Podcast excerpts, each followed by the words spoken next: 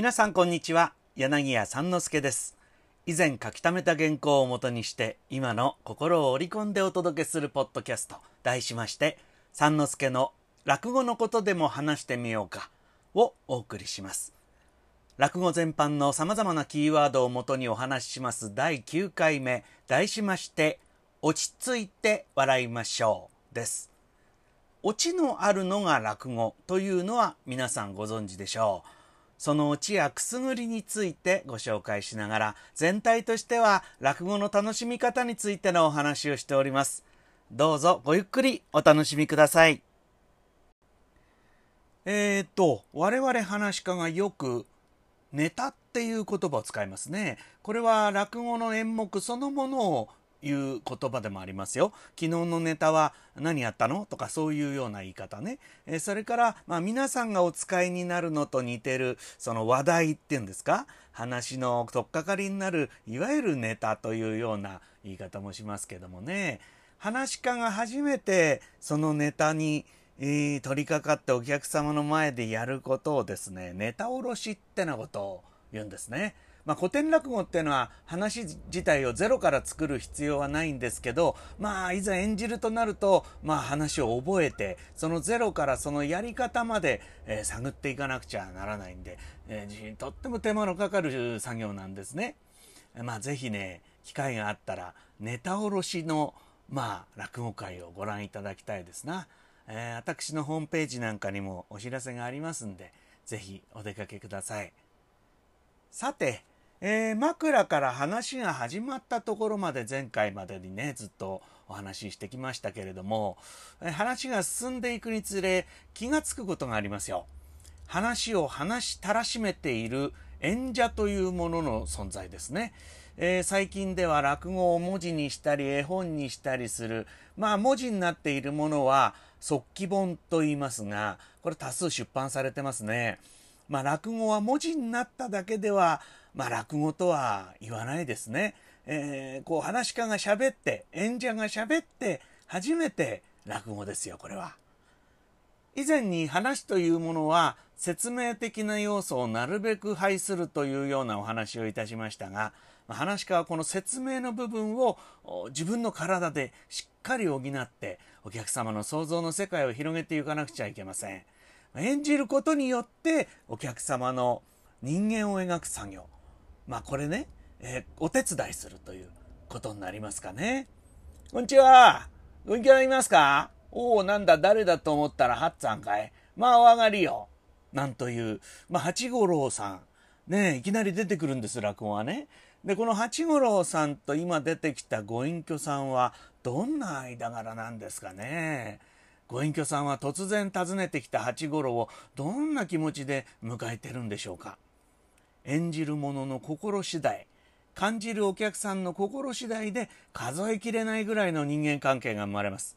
まあ、科学では決して解明できないなんかこう有機的なつながりっていうんですか？そういうものをお客様に届けられなくてはほらいい話とは言えませんね。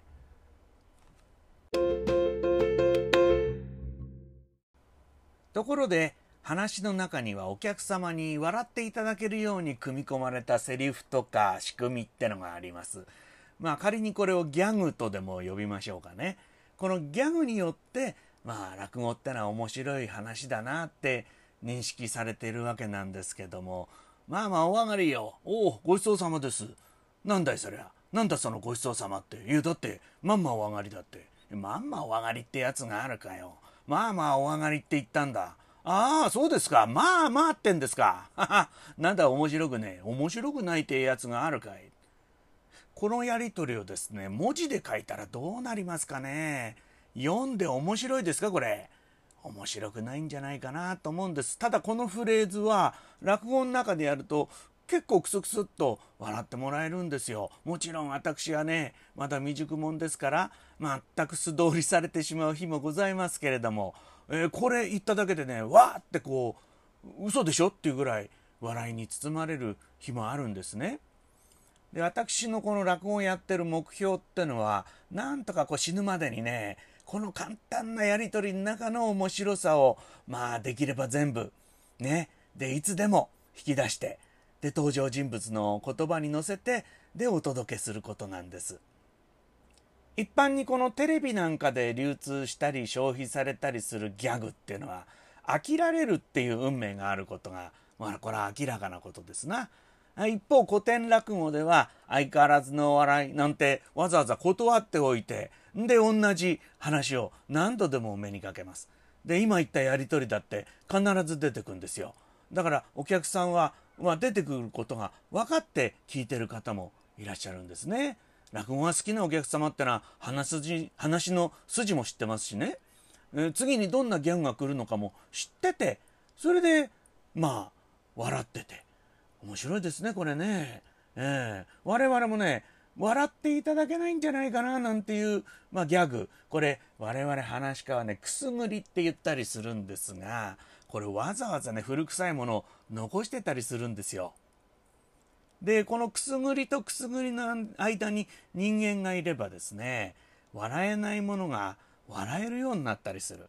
このストーリーとか字面そういうものに頼らないでこの言葉そのものに頼らないでですねそこに人の会話息吹が入るっていうことによって面白くなっていくのが話というものなんです。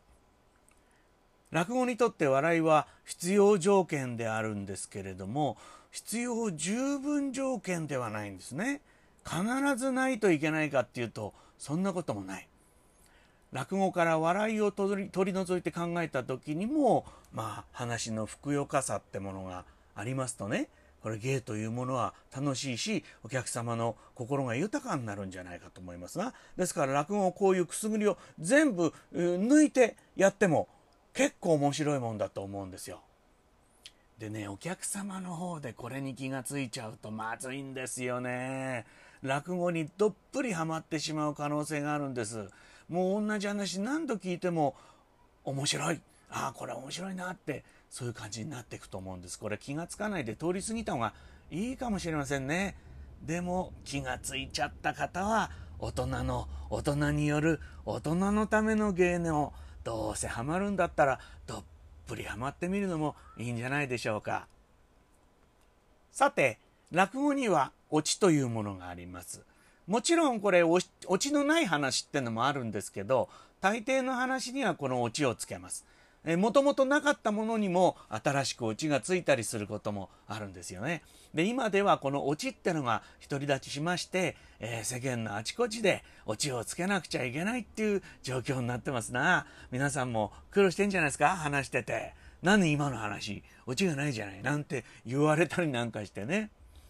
まあ、以前ある方がこのオチを数十種類に分類したんですよ。まあ誠にご苦労のことではありましたけどね。我々話家がこのことについて、えー、学識経験を戦わせるということは、まあ、未だに行われていません。私もこのオチの研究ってのはあんまりねあってもなくてもどっちでもいいかななんて思ってるんですが。まあ早い話がですねその話を終わらせるために最後にくっつけるもの。これがオチですよ。ええ、話によってはその話自体を根底からひっくり返すもの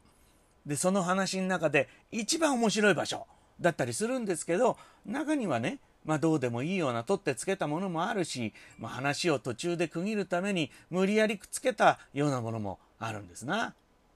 まあ、でもねこれじゃあオチなんかな？くたっていいじゃないか取っちゃえばなんて言われるんですけどこれなくなったらなくなったで困るんですね。うん、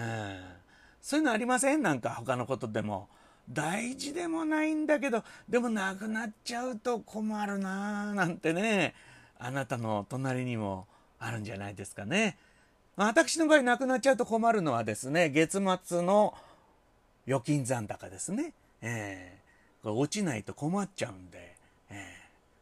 オチは次の話への入り口でもあるんでございます。